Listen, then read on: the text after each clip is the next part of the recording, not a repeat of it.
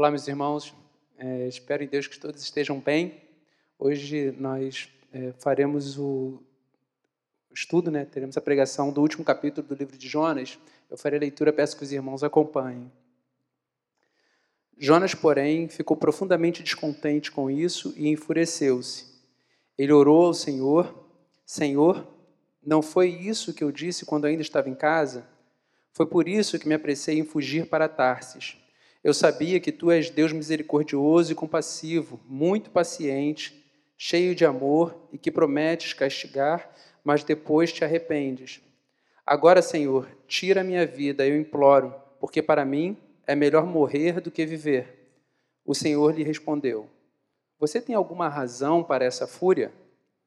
Jonas saiu e sentou-se num lugar a leste da cidade. Ali construiu para si um abrigo, sentou-se à sua sombra e esperou para ver o que aconteceria com a cidade. Então o Senhor Deus fez crescer uma planta sobre Jonas para dar sombra à sua cabeça e livrá-lo do calor, o que deu grande alegria a Jonas. Mas na madrugada do dia seguinte, Deus mandou uma lagarta atacar a planta e ela secou-se. Ao nascer do sol, Deus trouxe um vento oriental muito quente, e o sol bateu na cabeça de Jonas, ao ponto de ele quase desmaiar. Com isso, ele desejou morrer e disse: Para mim seria melhor morrer do que viver. Mas Deus disse a Jonas: Você tem alguma razão para estar tão furioso por causa da planta? Respondeu ele: Sim, tenho. E estou furioso ao ponto de querer morrer. Mas o Senhor lhe disse: Você tem pena dessa planta, embora não a tenha podado, nem a tenha feito crescer. Ela nasceu numa noite e numa noite morreu. Contudo, Nínive tem mais de 120 mil pessoas que não sabem distinguir a mão direita da esquerda, além de muitos rebanhos. Não deveria eu ter pena dessa grande cidade? Olá, irmãos. Bom estar com vocês mais um domingo. A gente está encerrando a nossa série de mensagens no livro de Jonas, a série que a gente é, deu como título O Fugitivo. E nessa semana a gente vai meditar sobre o capítulo 4, o último capítulo desse livro do Antigo Testamento, que narra um período da história desse profeta chamado Jonas. Como você pôde acompanhar na leitura bíblica que nós tivemos anteriormente, é, o final dessa história, dessa saga do profeta em relação à cidade de Nínive, na pregação é, da palavra de Deus, a pregação do arrependimento para o povo daquela cidade inimiga do profeta Jonas. Jonas era um profeta, ele era um homem hebreu, e o povo de Nínive, que era uma cidade da Assíria, era um povo inimigo ao povo de Israel. E nós vimos que durante esse período da história do profeta, ele passou por algumas situações que servem de reflexão para a gente ainda hoje. A gente chega ao fim e, olhando para trás, para essas últimas semanas que nós falamos sobre esse livro, nós vimos no capítulo 1 Jonas de costas para Deus. Jonas não queria se submeter à vontade de Deus. Jonas ele fugiu do Senhor, indo em direção contrária à direção que Deus tinha ordenado para ele. E quando a gente terminou o capítulo 1, a gente ficou com a seguinte pergunta: Você está disposto a conhecer e a se submeter à vontade de Deus? Nós vimos que Jonas esteve de costas para Deus porque ele, ao conhecer a vontade de Deus, ele tentou fugir, ele não quis se submeter a ela. Depois a gente partiu para o capítulo 2 e nós vimos que Jonas estava prostrado.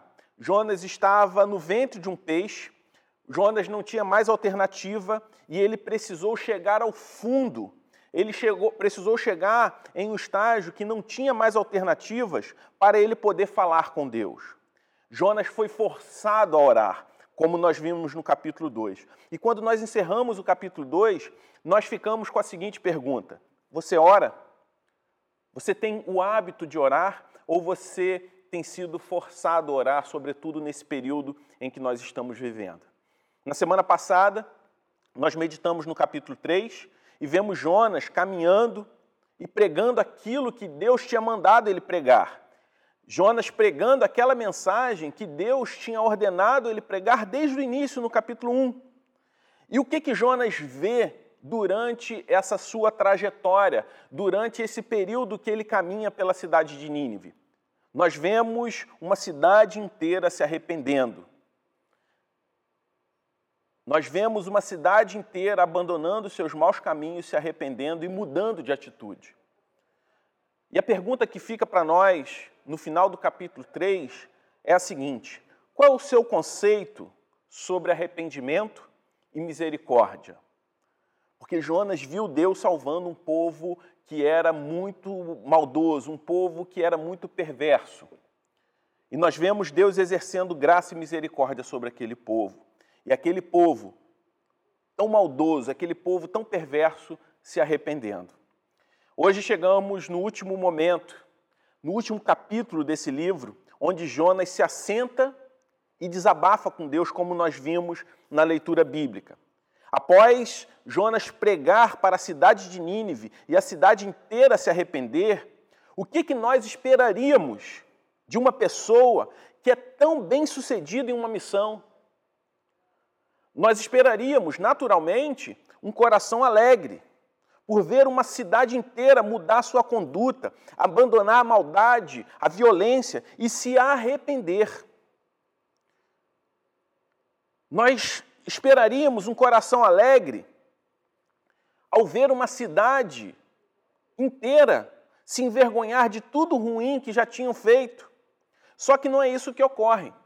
Como nós vemos no versículo 1 ao 3, que diz o seguinte: Mas Jonas ficou profundamente descontente com isso e enfureceu-se. Ele orou ao Senhor: Senhor, não foi isso que eu disse quando ainda estava em casa? Foi por isso que eu me apressei em fugir para Tarsis. Eu sabia que tu és Deus, misericordioso e compassivo, muito paciente, cheio de amor, que promete castigar, mas depois se arrepende. Agora, Senhor, tira a minha vida. Eu imploro, porque a mim é melhor morrer do que viver. Jonas então revela quem realmente ele era. Os verdadeiros ídolos do coração de Jonas se revelam nessa oração. Ele se frustra tanto com Deus que ele deseja a sua própria morte. Enfim, o ídolo de Jonas foi desnudado, revelado seu ódio, aquela raça, aquele povo, aquela nação. Jonas, ele aqui revela o motivo pelo qual ele fugiu de Deus. Ele não gostaria que aquele povo fosse salvo. E ele foge de Deus não somente porque ele não gostaria que o povo fosse salvo, porque ele, mas porque ele também conhecia Deus e sabia que Deus era bondoso e compassivo. Jonas, aqui, ele sabia a obra redentora de Deus. O que Jonas fala aqui é exatamente aquilo que Deus fez por nós. Mesmo Deus tendo nos condenado à morte eterna, quando os nossos primeiros pais pecaram lá no princípio de tudo, quando os nossos primeiros pais decidiram transgredir a Deus, quando Deus criou o mundo de forma perfeita, dando vida abundante ao homem, no princípio de tudo, na criação, mas os nossos primeiros ancestrais decidiram desobedecer a Deus, transgredir a Deus e desobedecer a única ordem que Deus tinha colocado para eles. E Deus então ele diz o seguinte: se comeres do fruto do bem e do mal, vocês morrerão. Deus ele avisou a isso, Deus fez uma promessa ao homem, mas o homem ainda assim decidiu pela morte, pelo pecado.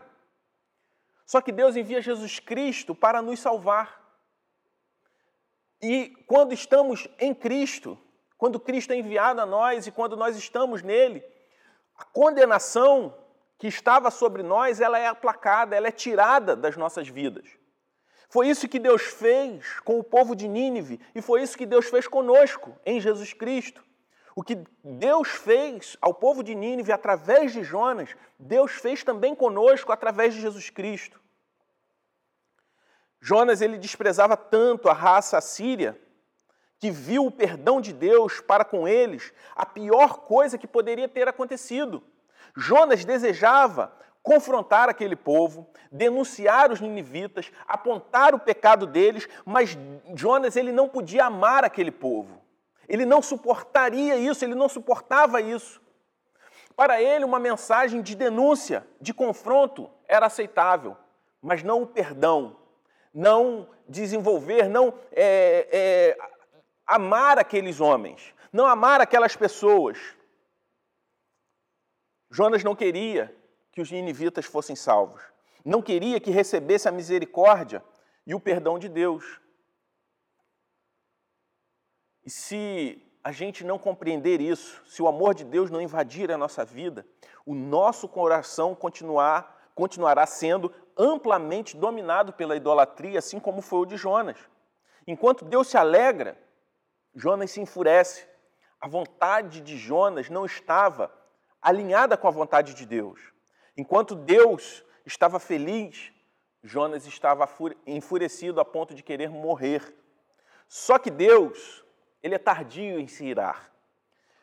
Mesmo reprovando o nosso egoísmo, mesmo reprovando o egoísmo de Jonas, Deus age com uma certa tolerância com o profeta. E a gente vê isso no versículo 4, quando, quando Deus faz uma pergunta para Jonas, que o Senhor sabia a resposta.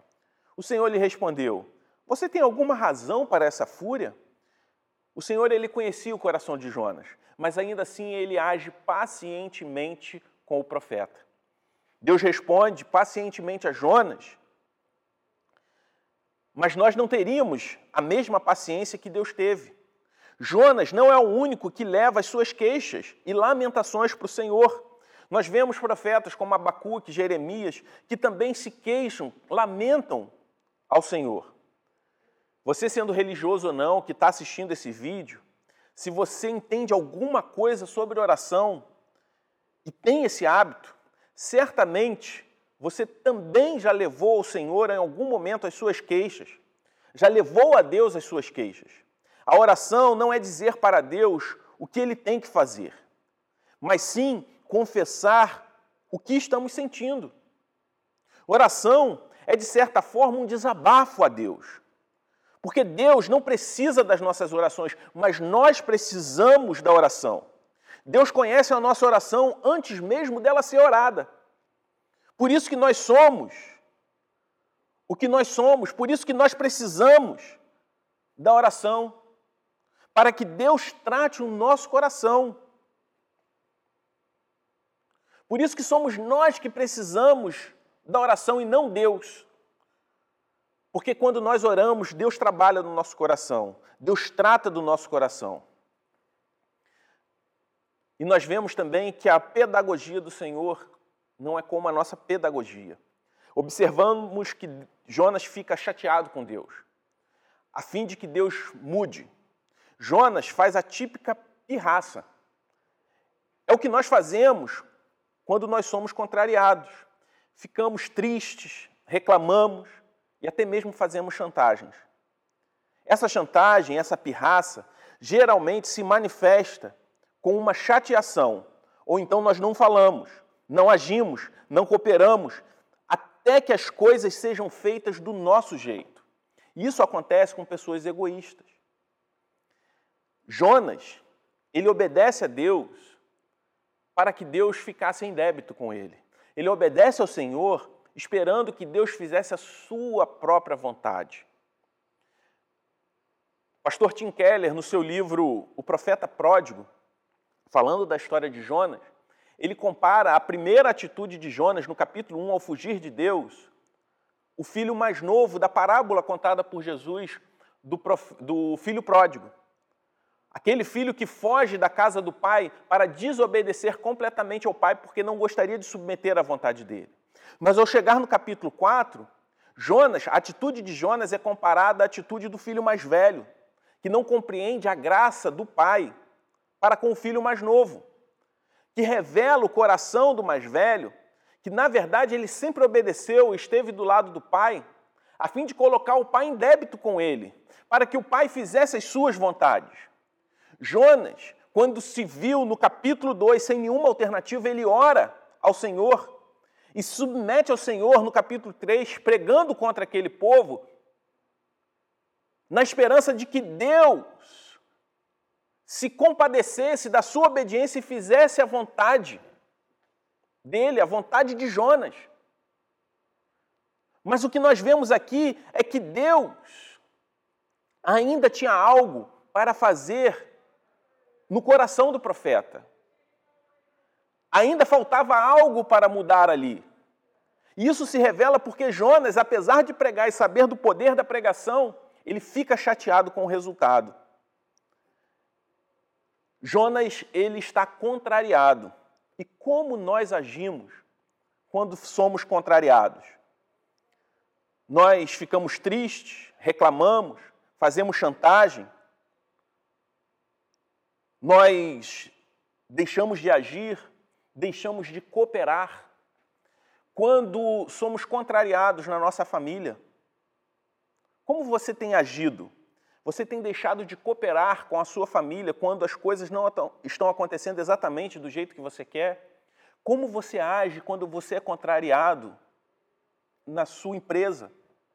Quando as coisas não estão ocorrendo exatamente do jeito que você gostaria que ocorresse? Você para de agir? Você deixa de ser gentil? Você passa a tratar as pessoas diferente? Como você age quando você é contrariado na sua igreja? Quando as coisas não estão acontecendo exatamente do seu jeito? Você diminui o seu engajamento ou até mesmo para de se engajar completamente? Faz chantagem? Quantos de nós agimos da mesma forma que o profeta age nesse episódio da vida dele? Como você age quando é contrariado? Você age de forma madura ou de forma infantil? E quando você contraria alguém e ela age dessa forma infantil contigo, como você age com essa pessoa? Deus nos corrige, assim como ele corrigiu Jonas. Ele corrige os filhos que ama, assim como o pai faz com um filho. Correção é diferente de castigo, é diferente de vingança. Deus sempre nos ensina de uma forma que nos faça lembrar que Ele é Deus. Sua disciplina é perfeita, a disciplina do Senhor é, fábia, é, é sábia, é firme, é profunda, sem deixar de ser gentil. Como nós vemos aqui, Deus agindo com Jonas. Ele age da, mesma forma que ele age de forma dura. Ele é gentil com o profeta, ele é paciente com o profeta. E Deus age assim porque Ele é o mestre dos mestres, o Senhor dos senhores. Nos versículos 5 e 6, nós vemos que Jonas saiu e sentou-se num lugar a leste da cidade. Assim, construiu para si um abrigo, sentou-se à sua sombra e esperou para ver o que aconteceria com a cidade. Então o Senhor Deus fez crescer uma planta sobre Jonas para dar sombra à sua cabeça e livrá-lo do calor. E Jonas ficou muito alegre. Nós vemos aqui que Deus faz é, algo e a forma como Jonas reage. Jonas fica alegre pela sombra, mas não agradece a Deus pela forma sobrenatural que a planta cresceu. A planta cresceu num espaço muito curto de tempo. Ele fica feliz com a sombra, mas ele esquece de agradecer a Deus pela forma sobrenatural como ele fez para que aquela planta crescesse. Não havia espaço para Deus nos pensamentos de Jonas naquele momento. Quando nós olhamos Jonas se alegrando com a planta, mas em nenhum momento nós vemos Jonas agradecendo a Deus pela planta que Deus fez crescer de forma sobrenatural para ele, nós vemos que não havia espaço para gratidão. A falta de gratidão revela o nosso nível de relacionamento com o Senhor. E nós vemos que Deus age mais uma vez. Nos versículos 7 a 9, nós podemos ler o seguinte: Mas na madrugada do dia seguinte, Deus mandou uma lagarta atacar a planta de modo que ela secou. Ao nascer do sol, Deus trouxe um vento oriental muito quente e o sol bateu na cabeça de Jonas, de Jonas a ponto de que ele quase desmaiasse. Com isso, ele desejou morrer e disse: Para mim seria melhor morrer do que viver. Mas Deus disse a Jonas: Você tem alguma razão para estar tão furioso por causa da planta? Respondeu ele: Sim, tenho. Eu estou furioso a ponto de querer morrer. O mesmo Deus que prepara a planta para Jonas também prepara um verme, uma lagarta, para comer a planta. E Jonas fica furioso por perder o conforto. E pela segunda vez, Jonas deseja a morte. Deus pergunta se a ira de, de Jonas é razoável. Ele pergunta: é razoável que você fique tão bravo por ter perdido uma planta? A propósito, uma planta que você viu crescer de forma sobrenatural, uma planta que você não precisou regar, que você não precisou plantar, que você recebeu gratuitamente e fica tão furioso para, por perdê-la. E Deus pergunta, gente, de forma gentil. A ira de Jonas, Deus responde de forma gentil. Jonas estava furioso porque Deus não tinha destruído Nínive. E Deus ainda tira o seu conforto. Quando pequenas coisas nos irritam, significa que há uma falta de contentamento em áreas mais importantes. Quando nós andamos irritados demais com as coisas desse mundo, quando as questões desse mundo tiram demais a nossa paz, nos levam a, a, a uma irritação profunda, isso revela uma falta de contentamento. O quanto as questões desse mundo têm tirado a sua paz. O quão irritado você tem andado por conta de tudo que tem acontecido Que tipo de pessoa é assim? Pessoas egoístas agem dessa forma. Pessoas centradas em si mesmas. Pessoas que adoram a si próprio, que só conseguem enxergar o próprio umbigo. Deus então mostra a Jonas quem realmente ele era. E nós odiamos isso. Nós odiamos quando o Senhor nos mostra quem realmente nós somos. A questão é que Deus vê em nós o que nós recusamos ver em nós mesmos. E o Senhor ele nos confronta sobre isso. A mensagem do evangelho nos confronta a respeito de quem nós somos. E Deus faz isso não porque ele nos odeia, mas porque ele nos ama. Nos versículos 10 e 11, o Senhor vai dizer o seguinte: Mas o Senhor disse: Você tem pena dessa planta, embora não tenha podado, nem tenha feito ela crescer. Ela nasceu numa noite e numa noite morreu. Contudo, Nínive tem mais de 120 mil pessoas que não sabem nem distinguir a mão direita da esquerda, além de muitos rebanhos. Não deveria eu ter pena dessa grande cidade? Deus aqui fala a respeito daquilo que realmente importa. Deus aqui fala que ele teve misericórdia de pessoas. Pessoas que Jonas foi indiferente. O problema é que Jonas julgava aquelas pessoas não merecedoras da graça e da misericórdia de Deus. O problema é que nós não conseguimos nos enxergar igualmente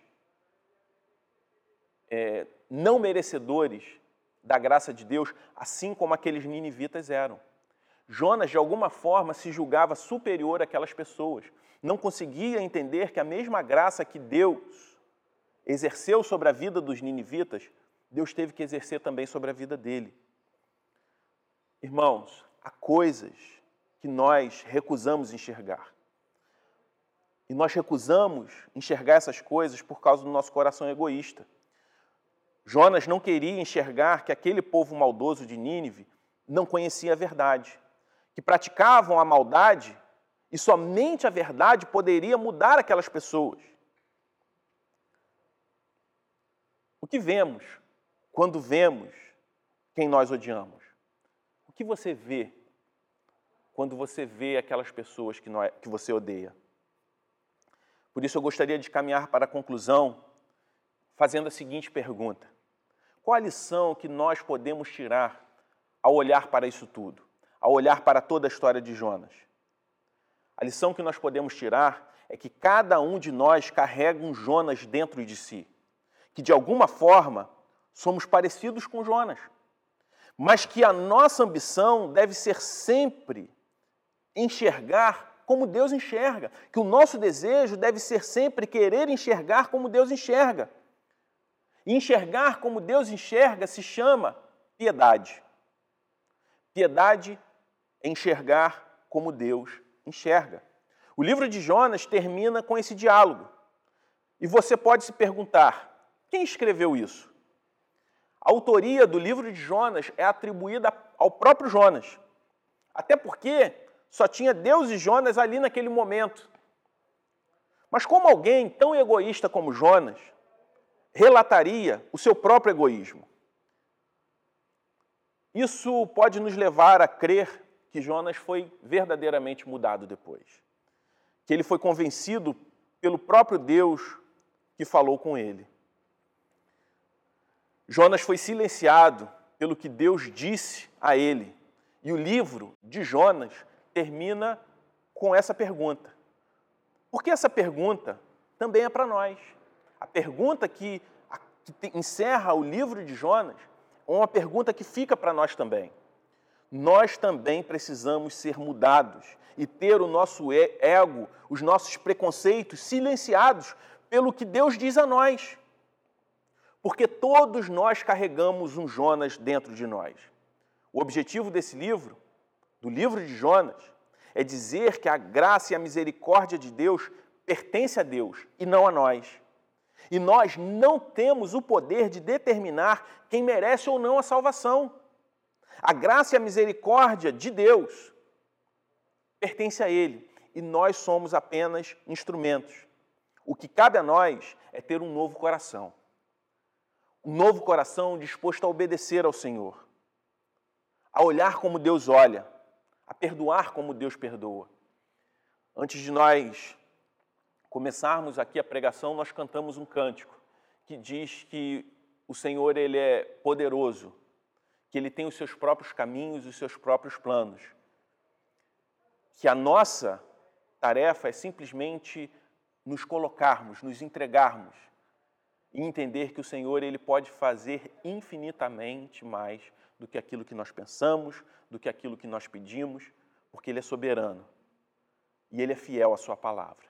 Espero que a palavra do Senhor é, se torne prática na sua vida e que a gente concluir essa série de mensagens, algo mude no seu coração, assim como essa palavra tem mudado também o meu coração.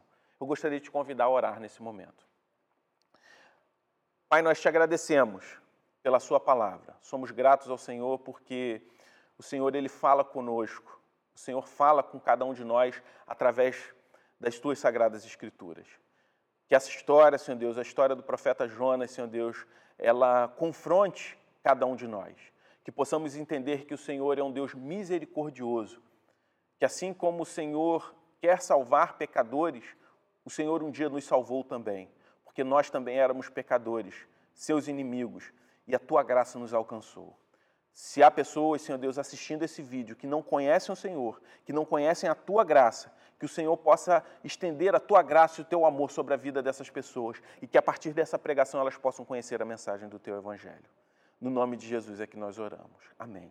Que Deus te abençoe, que Deus guarde, que você tenha uma semana é, abençoada e nós te convidamos para a semana que vem é, acompanhar a nossa nova série de mensagens que terá como título dias melhores para sempre. Todos nós vivemos na expectativa, de, na expectativa de dias melhores. E é sobre isso que nós vamos falar a partir do próximo domingo e você é nosso convidado a participar dessa nova série de mensagens. Que Deus te abençoe e até domingo que vem.